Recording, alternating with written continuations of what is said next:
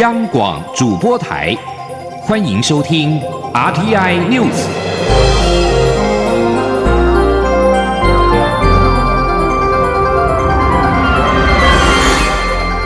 听众朋友您好，欢迎收听这节央广主播台提供给您的 RTI News，我是张顺祥。首先把新闻焦点关注到世界大学运动会，又有台湾选手摘银夺铜了。在意大利拿伯里举行的二零一九年世界大学运动会涉及混双不定向飞靶六号进行决赛，中华队的杨坤碧跟刘婉瑜先胜后衰，在决赛不敌意大利组合，拿下了银牌。杨坤碧跟刘婉瑜五号分别在男女不定向飞靶拿下了金牌，六号在资格赛也是一路领先。三轮只错失一把，以一百四十九分排名第一。不过在决赛，杨坤碧跟刘婉瑜表现失常，只射中三十六把，不敌意大利队的四十二把，仅获得了银牌。中华队在这一次拿波里世界大学运动会的射击项目表现得十分出色，至今已经拿下了两金两银跟一铜的成绩。而刚刚赢得亚洲体操锦标赛男子全能金牌的李志凯，六号在世大运体操男子全能以八十三点九五零分摘铜，也是世大运体操队史首面的全能奖牌。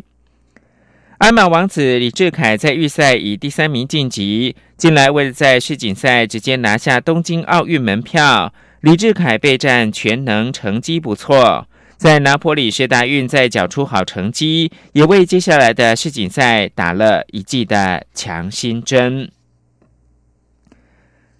接着把新闻焦点回到台湾的长荣罢工终于结束了。桃园市空服员职业工会对长荣航空发动罢工，劳资双方终于签下了团体协约，承诺三年之内不再主张争议行为跟罢工。也代表这次台湾史上最长天数的航空公司罢工终于画下了句点。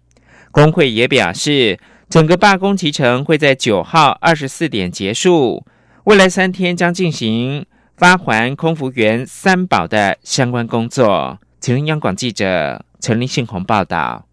长荣罢工，劳资双方原本僵持不下。交通部长林佳龙说重话，将考虑航线航权后，六号下午，劳资双方在桃园市政府召开第三次劳资协商。经过讨论后，双方签下团体协约。劳动部长许明春、桃园市长郑文灿、长荣航空董事长林宝水、桃园市空服员职业工会常务理事李莹以及副秘书长周胜凯等人，晚间六点举行记者会，共同宣布这项消息。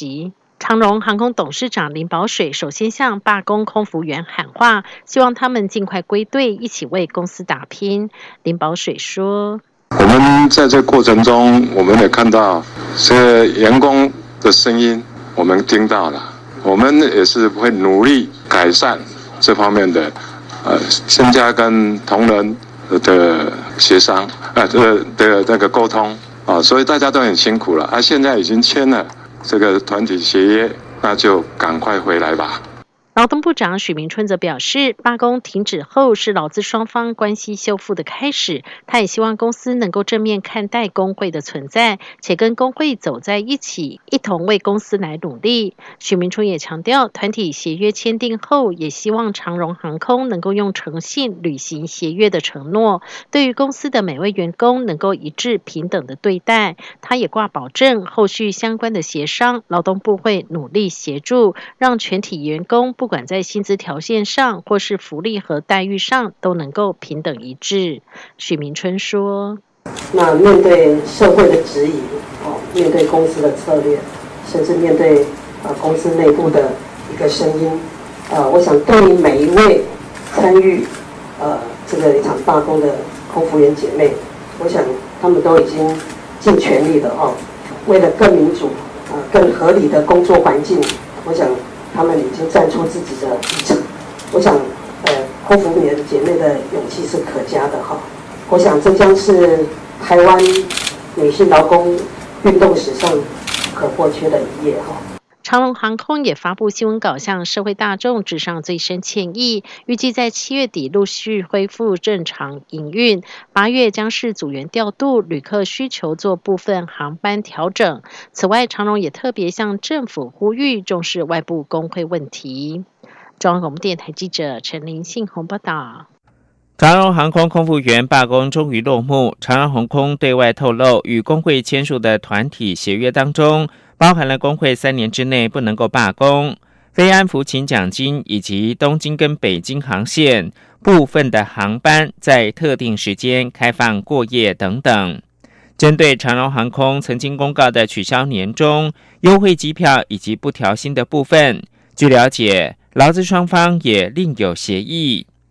交通部长林佳龙特别指示交通部跟所属的民航局、机场公司全力协助做好善后复原工作，并要求长荣航空在紧速恢复正常运作的同时，也应该持续就目前仍然是受到影响的旅客、旅行社给予妥善的处理，并从速提供相关损失的弥补。劳动部则提醒长荣航空公司。对于参与罢工行动的员工，不得有不当劳动行为。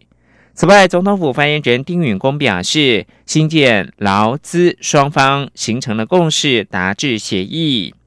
截至到六号，长荣一共取消了一千四百四十个航班，影响旅客人数达到将近二十八万人次。政治焦点：国安无法最后一块拼图完成之后，蔡英文总统宣誓。立法院还会继续努力完成中共代理人的修法，遭到国民党质疑是为了选战操作。对此，蔡英文总统表示，国民党想太多了，呼吁国民党不要认为每件事情都跟选举有关。刘玉秋的报道。立法院近期完成国安古法的修法后，蔡英文总统在脸书上又宣示，立法院下个会期会继续努力完成中共代理人的修法，严格规范人民、法人、团体或机构为中共进行危害国安的政治宣传、发表声明、参加中共所举办的会议。不过，国民党批评民进党此举有为选战操作的疑虑。对此，蔡总统六号出席公视台语台开台典礼后受访时表示。台湾是民主社会，必须保障言论自由，但也必须保障国家安全。尤其中国已对台湾全面渗透，更要严肃看待。他相信未来立法院修法时，会让社会加入讨论。呃，今年初，呃，习近平主席提了一国两制台湾方案以后，这个中国对台湾的全面性的渗透，哈，让我们更要严肃以对嘛。我觉得国民党啊，呃，每件事情都觉得跟选举有关，想太多了。这是一件很严肃的国家安全的议题。而针对台北市长柯文哲率团前往中国上海出席双城论坛，但中国国台办主任刘杰一在与柯文哲会面时提到，中国国家主席习近平于今年初所谈到的告台湾同胞书四十周年的内容。蔡总统说，两岸交流公开透明是基本原则，但他要提醒，习近平在今年初所提到的告台湾同胞书，就是一国两制的台湾方案，这对台湾而言是不能接受的事情。另外，对于国民党内总统初选激烈，而红海集团创办人郭台铭抛出增设一名行政院副院长驻高雄办公，协助南部发展，蔡总统对此表示。郭台铭的说法似乎有点与高雄市长韩国瑜针锋相对的意味，但蔡总统也提醒，增设副阁魁需要修宪，不晓得郭台铭是否有考虑这个因素。中央广播电台记者刘秋采访报道。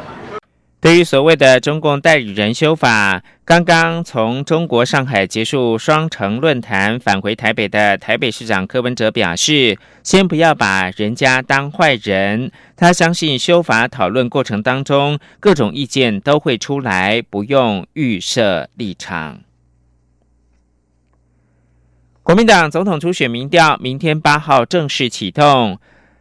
未能脱颖而出，党内角逐者趁着周末假日最后冲刺。高雄市长韩国瑜号召韩粉到高雄观光玩快闪，红海创办人郭台铭则是南下屏东，而且开出了高铁南延到屏东的证件。至于新北市前市长朱立伦，则是探视八仙城报的伤者，并且亮相今天七号将在国民党发动的反铁笼公投活动上面登场的国旗造型电动机车。请记者陈立信宏报道。史上最激烈的国民党总统初选即将在下周开跑。由于各候选人的支持度不相上下，为了让结果出炉后各界都能够信服，国民党六号特别公开初选抽样，且邀请总统初选五位参选人代表、中央选举监察小组委员、民调执行小组委员以及律师到场见证，并在国民党脸书粉丝团全程直播。为了能够在初选中脱颖而出，党内角逐者趁着周末假。假日最后冲刺，红海创办人郭台铭前一天就先南下高雄拜访基层，指导对手高雄市长韩国瑜的地盘，并和立法院前院长王金平会面直播。晚间也特别号召支持者逛高雄著名的六合夜市。六号上午则是转往屏东，且开出高铁南延到屏东的政见，希望争取南部乡亲的支持。郭台铭说：“但是没有高铁。”这个屏东的经济跟高雄就有差距，所以不方便，所以我是支持要发展屏东的啊，这个高铁延伸到还到屏东来。新北市前市长朱立伦则是与新北市长侯友谊共同探视八仙晨报伤者黄博伟，替他加油打气。对于下周即将开跑的初选，朱立伦也强调一切平常心。朱立伦说。不要把它当做公主对战，我们就当做平常心好。那民众啊，在八号到十四号这一段时间，大家呃做决定。至于高雄市长韩国瑜，则号召支持者到高雄参观旅游。高雄市观光局还以高雄观光日为主题，推荐许多景点供游客参考。韩国瑜也要和市府首长分别到二十个地点快闪，以回应支持者的热情。参选人周末各自打拼后，七号下午参与党内初选的五位候选人，也将共同出席由国民党举办的反铁笼公投，要直接民权凯道大会师活动。中央广播电台记者陈林信宏报道：台东由于地理环境、交通不易到达，虽然有南回公路，但是原有道路设计不佳。行政院在二零一一年开始执行拓宽改善的计划，由于去年遇到台风造成损坏，今年又在追加新台币二十三点二四亿元。行政院长苏贞昌在六号视导工程的进度，除了当场同意核定这笔预算，也跟公路总局当场敲定十二月二十号通车。请记者陈立信宏报道。连接屏东和台东的南回公路，由于原有道路的设计标准偏低，道路线型不佳，纵坡起伏大以及路宽不足等，再加上高边坡多，容易因为灾害受损而交通中断。过去曾计划新建南横高速公路，但因为计划路线通过大武山自然保留区，受限于文化资产保存法的规定而无法新建。因此，行政院在二零一一年核定执行台九线南回公路拓宽改善。后续计划。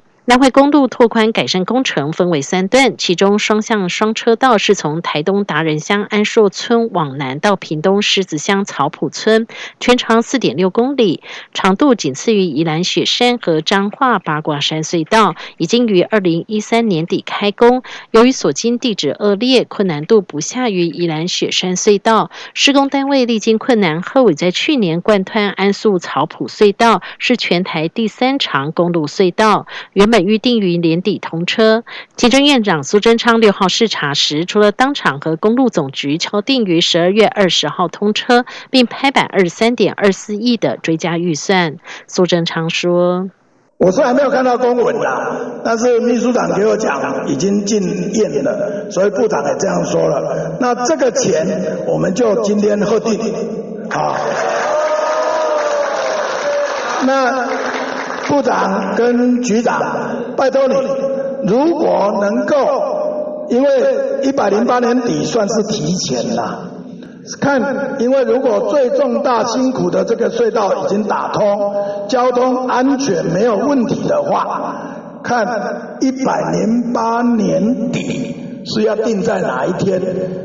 苏奎也只是交通部长林佳龙，如果提前完工，要好好奖励第一线人员。他也笑说，通车那一天要邀请蔡英文总统亲自驾车，和部会首长一同实地体验这历史性的一刻。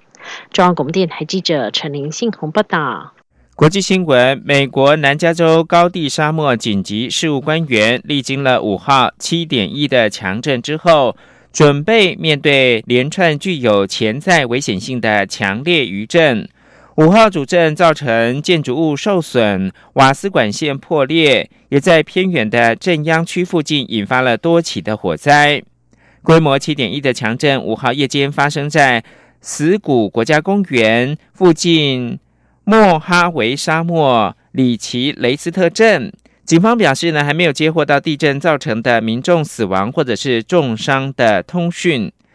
美国地质调查所表示，在五号晚上八点二十分前后发生七点一的强震之后，已经接连出现了至少十六起规模四或四以上的余震，而未来几天再次发生规模六地震的可能性是百分之五十，甚至是更大。这里是中央广播电台台湾之音。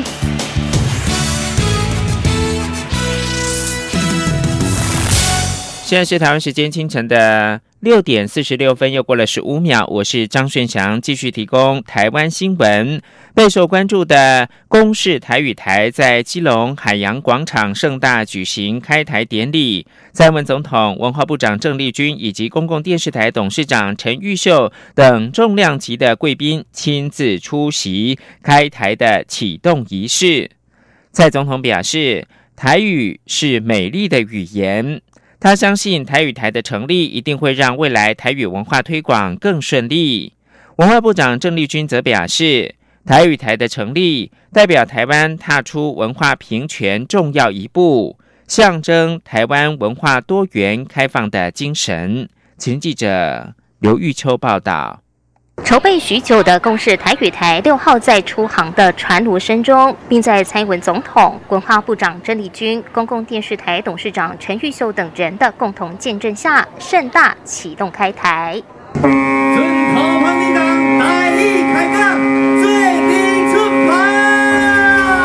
公视台语台特别选择在基隆举办开台典礼，并以台语开港、坐镇出帆作为活动核心主题，旨在传达海洋意象的台湾精神，让台语文化开港出帆，航向广阔的世界。蔡文总统全程以台语致辞，他强调基隆是台湾本土意识的台湾头，台语台选在基隆举行开台仪式是历史上的大进步。而即将出访邦交国的蔡总统还突然化身主考官，当场抽考台下民众邦交国双边会谈的台语怎么说。他并认为台语台的开台将有助于台语的推广。所以我嘛要问大家看卖，我要去的国家。华裔讲邦交国啊，第一要哪个？还佫一句佫较难咯，叫双边会谈。诶，大家讲第一拢有精力转来吼，无简单。啊，第一是咱的生活的语言，嘛是真水的语言。所以咱的第一代的成立，一定会互咱的第一文化会去去讲，搁较顺利。也互，咱的少年囡仔会使看电视学台语吼。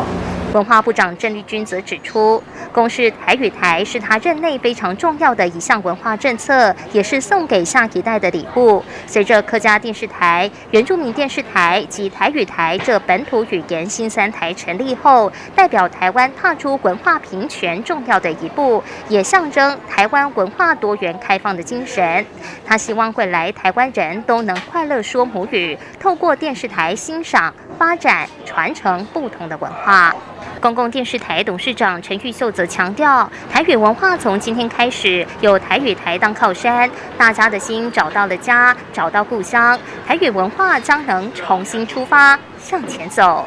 中广电台记者刘秋采访报道。此外，蔡英文总统也南下高雄的魏武营国家艺术文化中心，观赏奥地利林兹国家。剧院舞团艺术总监林美红舞作《新娘妆》的亚洲首演，并在演出事后到后台跟林美红以及演出者会面打气。新娘妆运用林美红擅长的舞蹈剧场形式，融入台湾文学跟音乐的元素，为常年在黑暗中晋升的人呐喊。是出关怀普世人权的史诗级舞蹈作品，已经在德国跟奥地利演出近五十场。二零一一年在德国初亮相，新娘妆就入围德国艺术界最高荣誉的浮士德奖，受到评审跟观众的高度肯定。二零一七年，林美红有感于欧洲难民潮的苦难，再度在奥地利的林兹国家剧院推出新娘妆。造成轰动，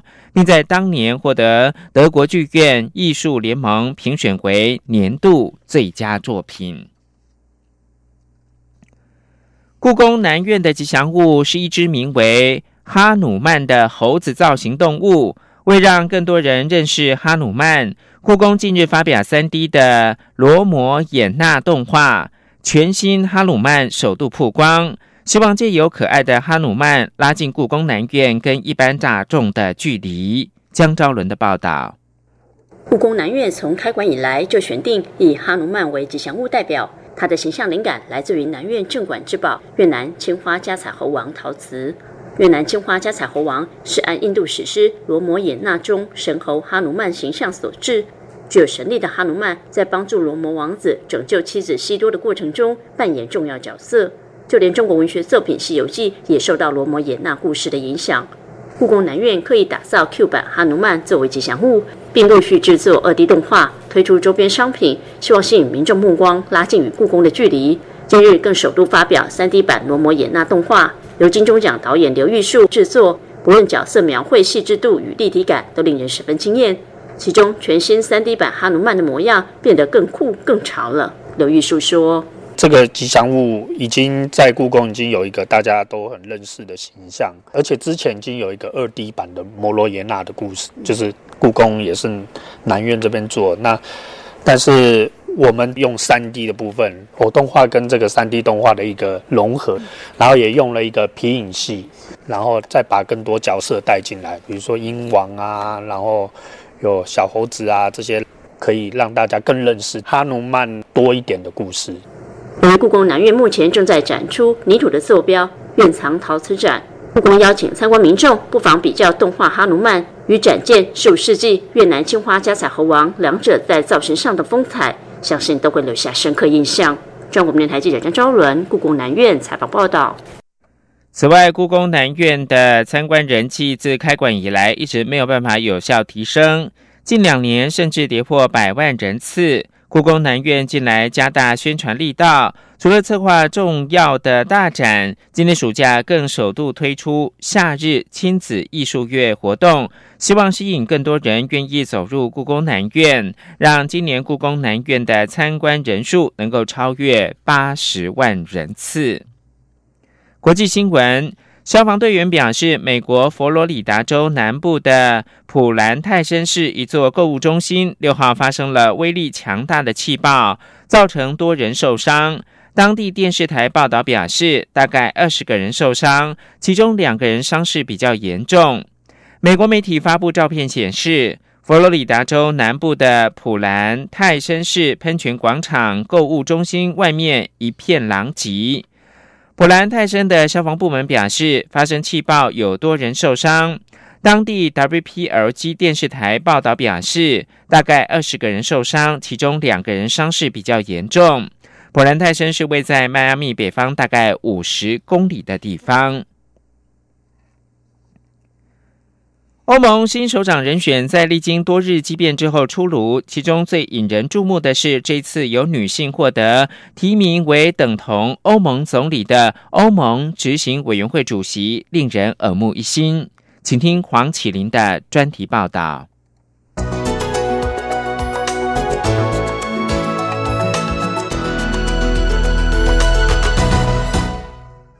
欧盟各国领袖历经三天来的马拉松激辩，终于在二号通过四大要职名单。德国国防部长范德赖恩为欧盟执委会新主席人选，法国籍的国际货币基金总裁拉加德出任欧洲央行新总裁。比利时总理米歇尔出任欧洲理事会主席，西班牙外长波瑞尔获任欧盟外交和安全政策高级代表。这项人事案还要经由欧洲议会新科议员在七月中旬通过。这份名单最受瞩目的地方就是女性势力的崛起。在过去六十年当中，欧盟政局几乎全由男性主导，凡是欧盟二十八国，也就五国的领导者为女性。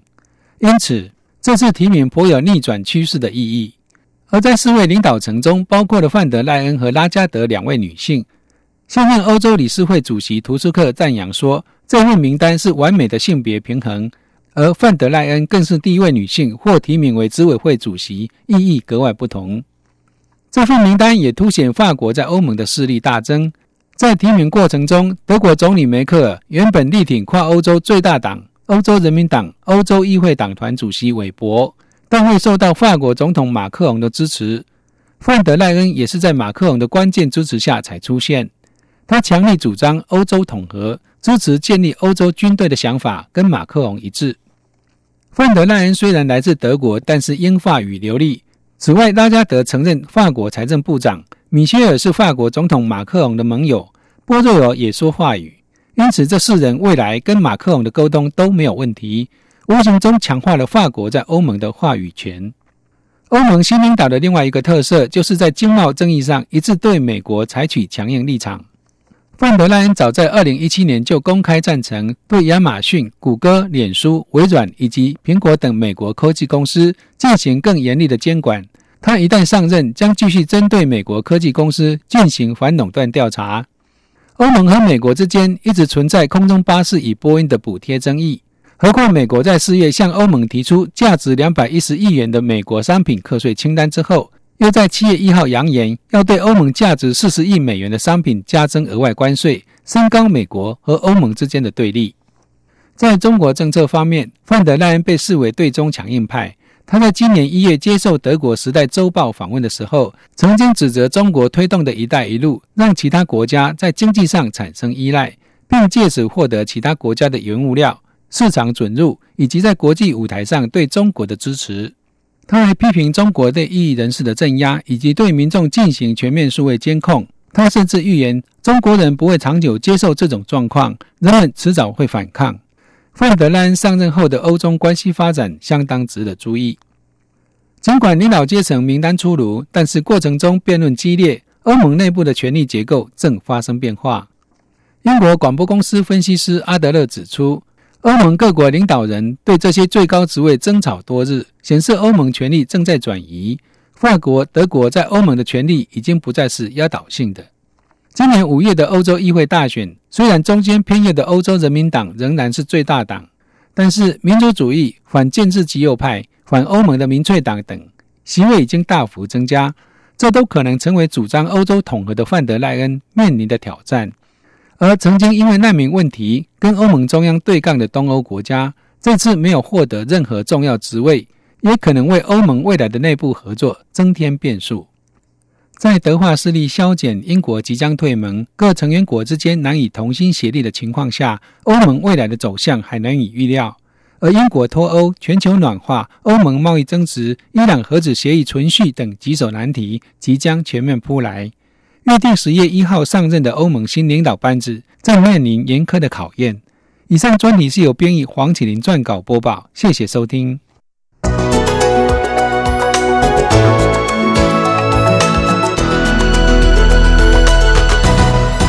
最后提供给您是希腊今天将提前举行全国大选，可能终结现任总理齐普拉斯领导的左派政府。执政党在欧洲议会跟国内选举接连遭到重创之后，齐普拉斯五月底建请总统帕夫洛波洛斯提前举行大选。